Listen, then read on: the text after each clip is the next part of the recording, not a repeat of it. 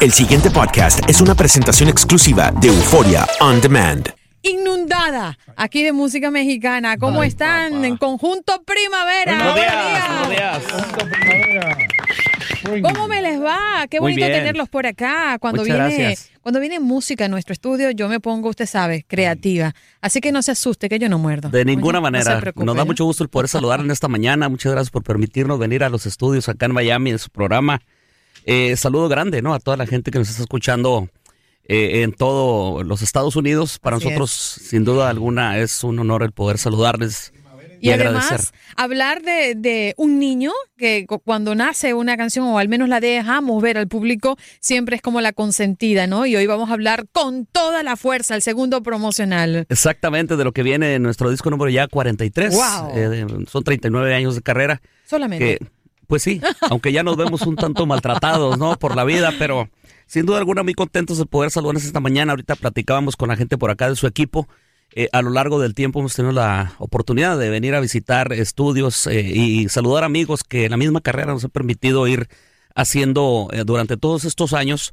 Habíamos estado un poquito fríos en el aspecto de la promoción. hemos tenido una gran cantidad de trabajo aún en la gira, pero por diferentes circunstancias, ¿no? Diferentes actividades que también hemos, retomado al lado precisamente de la música, nos había mantenido ahí un poquito eh, tranquilos, ¿no? En el aspecto de darle promoción a nuestras canciones. Nuevamente retomamos la, la, la, la fuerza, como bien este comenta, o en este caso el título de la canción da pie a, a decirlo. Eh, estamos nuevamente iniciando con eh, la promoción de este nuevo disco de Conjunto Primavera, que es el disco 43, que permite eh, dar un preámbulo ya al 40 aniversario el próximo mes de marzo. Óigame, hermano, usted dice 39 años de carrera. Déjame preguntarle algo. ¿Hay, hay alguien en la agrupación que sea hijo de, de- de un- de uno de los originales o sobrino o algo? ¿Cómo, cómo ha crecido el grupo y de dónde se abastece para tener nuevos miembros? Mire, eh, somos, somos amigos todos, obviamente nos vemos como hermanos porque mm, sin duda alguna convivimos más tiempo acá en la gira que inclusive a veces con nuestros propios eh, familiares, con nuestros propios hijos, ¿no? No vemos este ningún familiar eh, internamente en el conjunto Primavera y cuando hay la necesidad, hay que llamarlo necesidad de, de- de- de buscar algún elemento nuevo, pues obviamente la misma, el mismo trabajo este, nos permite saber cuál integrante es el indicado, ¿no? Para en este caso suplir alguna personalidad o algún elemento que decide irse del grupo. Ya tenemos una buena cantidad de años trabajando los mismos, no ha habido cambios desde hace ya casi 10 años en el conjunto, este, y eso nos permite pues obviamente ir reafirmando y obviamente consolidando, ¿no? La carrera de nuestra, de nuestra agrupación. Ante- Antes de dejarte con Andreina, porque yo sé que ella tiene muchas preguntas, solamente otra pregunta relacionada con lo que estabas hablando. Eh, ¿Cuál es la razón primordial por la cual alguien abandona una, agru- una agrupación como, como, como la tuya? ¿Es la familia, las presiones de la familia, los hijos? Eh, las personas que se han ido de la agrupación, que se han alejado, ¿por qué ha sido? Mire, yo creo que básicamente por asuntos familiares, ¿no? De repente asuntos de salud, pues ahí hay que, hay que mencionarlo. Este, la última persona que se fue de Conjunto Primavera fue el señor Oscar Ochoa, que él era el bajista de Conjunto Primavera. Él tuvo problemas de salud, este, tuvo, eh, estuvo padeciendo situaciones por ahí del corazón. Y el doctor eh, básicamente le pidió alejarse de los escenarios un tiempo. Eh, y él decide ya dejar el grupo por completo. Este, yo pa- para mencionar algún algún algún factor, no que de repente influye en que algún este integrante no tenga la necesidad de, de irse del grupo, ¿no? En épocas anteriores, pues también, ¿por qué no decirlo, no? Este, cuando las eh, épocas de bonanza no habían llegado al conjunto primavera, pues también inclusive por motivos económicos, ¿no? Hay que llevar sin duda alguna el sustento a, la mesa, ¿no? A la casa, eh, hace una buena cantidad de años, pues hay que aceptarlo. El grupo no daba, ¿no? Como para sostener a una familia. Y en aquellas épocas, pues obviamente los integrantes que decidieron irse eh, en aquellos tiempos, pues también era por buscar eh, un bienestar para sus familias, ¿no? El grupo no les permitía llevar dinero a sus casas y ellos buscaban alguna otra actividad que les permitiera, ¿no? Este, estar manteniendo a las familias de una manera estable. Además, y no creo que lo conversábamos en, en un programa anterior, y lo difícil que es obtener ingresos para una banda tan numerosa como es por lo general las bandas de música mexicana, porque tienen muchísimos integrantes. Entonces tienen que tener un muy buen plan para que todos puedan vivir de esto. ¿no es así? Claro, bueno, con nosotros es un tanto diferente. Perdón que me, me atravesé por ahí con, con ustedes. Eh, nosotros somos solamente seis integrantes, ¿no? Pero Eh, los que están detrás, ah, bueno, lo que hacen obviamente hay, hay- que eso hay un, hay un gran equipo que la gente no lo ve. es correcto. pero que obviamente pues eh, también ellos eh, tienen que eh, subsistir o en este caso mantenerse de lo que nosotros generamos. Pero digo, en diferencia de lo que su- sucede con las bandas sinaloenses de Ajá, México, ellos son correcto. 18 integrantes, Oh, sí. más el equipo, más el, sí, 18 más el equipo de, de- de- de trabajo, que son los ingenieros de sonido, la gente que carga los instrumentos. Eh, sin duda alguna, las personas que están escuchándonos en este momento, ellos siempre ven eh, la parte, la parte bonita, ¿no? De arriba del escenario, de que lo que es la música. Bonita digo coloquialmente porque vemos eh, músicos muy feos. Pero este, sin duda alguna, eh, detrás de nosotros hay una gran cantidad de personas que son extremadamente importantes para que todo salga bien. Que son la gente que coordina la gira, este, los técnicos que están eh, siempre pendientes de que todo salga eh, lo mejor eh, o en este caso lo más humanamente posible bien. Y también ellos, pues obviamente, son gente que tiene que vivir, o en este caso comen de lo que nosotros este, generamos como, como artistas, como, como cantantes, ¿no? ¿qui- ¿quién, Sí, adelante, doctor. Eh, ¿Quién está hablando ahora? Tony Meléndez. Soy Tony Meléndez a la orden. Tony, un abrazo para ti. Gracias, señor. yo pensé que ustedes eran de Sinaloa. Entonces, ¿de dónde son ustedes? Nosotros somos del estado de Chihuahua, que es eh, la parte norte de nuestro país. Obviamente, eh, nuestros paisanos mexicanos saben perfectamente dónde. Habrá gente de otros países que y de la, de la misma manera les mandamos un saludo muy cariñoso. Chihuahua es la parte norte de México, colindamos con el estado de Texas y un poquito con el estado de Nuevo México. Entonces, este, nosotros somos, eh, pues básicamente norteños. eh, hay gente que dice arriba el norte y si no vean, o arriba Chihuahua y si no vean el mapa, ¿no? Quedamos arriba exactamente de lo que pertenece a nuestro país en México. Somos, somos del estado de Chihuahua. Ya, te- eh, otra preguntita que tengo para ti.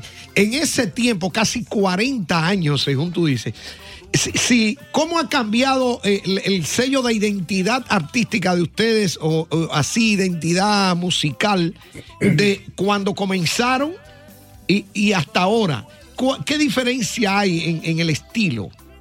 Mire, eh, hemos tratado de, de, de- de subsistir o, o en este caso de mantener un estilo que la gente identifique. Eh, los cambios obviamente eh, dicen que hay que renovarse o morir, ¿no? Este, en los inicios de Conjunto Primavera, que Primavera grabó su primer disco en 1980. Y en aquel disco eran pues pura música, pura música ranchera para bailar, este, música norteña con temas que de repente algunos de ellos tendían a ser un poquito agresivos para el oído. No quiero decir con esto que fueran eh, temas que hablaran de violencia o, o- o algo por el estilo. Simplemente eran canciones pues más, más, más, más fuertes, ¿no? Ahorita con el tiempo y debido a la aceptación de la, de la gente, eh, el grupo de nosotros, eh, perteneciendo y siendo un grupo de música norteña, fue el primer grupo que decidió, eh, vamos, por así decirlo, echarse un clavado por ahí con el tema de la música romántica. Fuimos el primero eh, en hacerlo. y así sucesivamente invol- involucramos eh, todos los integrantes de Conjunto Primavera para ir, si no este, experimentando con nuevos eh, géneros, sí con nuevos ritmos, ¿no? Dentro de lo que per- eh, permite la, la- la Asociación de Conjunto Primavera.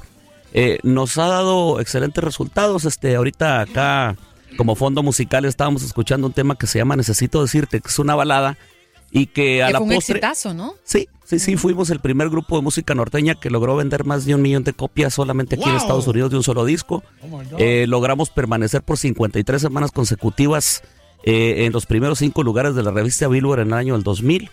Eh, 37 semanas de estas fueron en el primer lugar. Y, y ahí, eh, ahí todavía este sobrevive eh, ese récord que nosotros tenemos y que obviamente pues no hemos sido un grupo que ha hecho mucha campaña de publicidad. Ahorita las redes sociales son un vehículo muy importante para poderlo hacer. Pero en aquellas épocas, pues obviamente había intereses, ¿no? Inclusive por parte de las diferentes compañías disqueras que no permitían eh, que Conjunto Primavera se le pusiera en ese pedestal que obviamente le pertenece, ¿no? Este, le digo, hemos hecho una gran cantidad de logros que de repente se les aplauden más a otros artistas. Y lo digo de una manera muy respetuosa, no quiero causar una polémica, pero sí hemos sido nosotros este, un pilar fundamental para la música mexicana. Eh, eh, duramos, eh, hemos, somos el único grupo de música mexicana que tiene 18 primeros lugares en Billboard. Entonces, este, yo creo que todo ese tipo de circunstancias nos permiten saber de que estamos haciendo las cosas pues eh, lo más eh, lo más apegado a bien. Entonces, Sí. ojalá y podamos primero que nada eh, seguir contando con el apoyo de la gente, los tiempos, inclusive, como usted comenta, los géneros, eh, en este caso las agrupaciones, tenemos que ir este cambiando ciertas cosas en nuestras estrategias de permanecer en el gusto musical de la gente, pero ahora también los tiempos de radio han cambiado. ¿Y qué ha hecho Conjunto Primavera para lograr la diferencia y que la gente lo prefiera? Mire, yo creo que hablar eh, de temas positivos.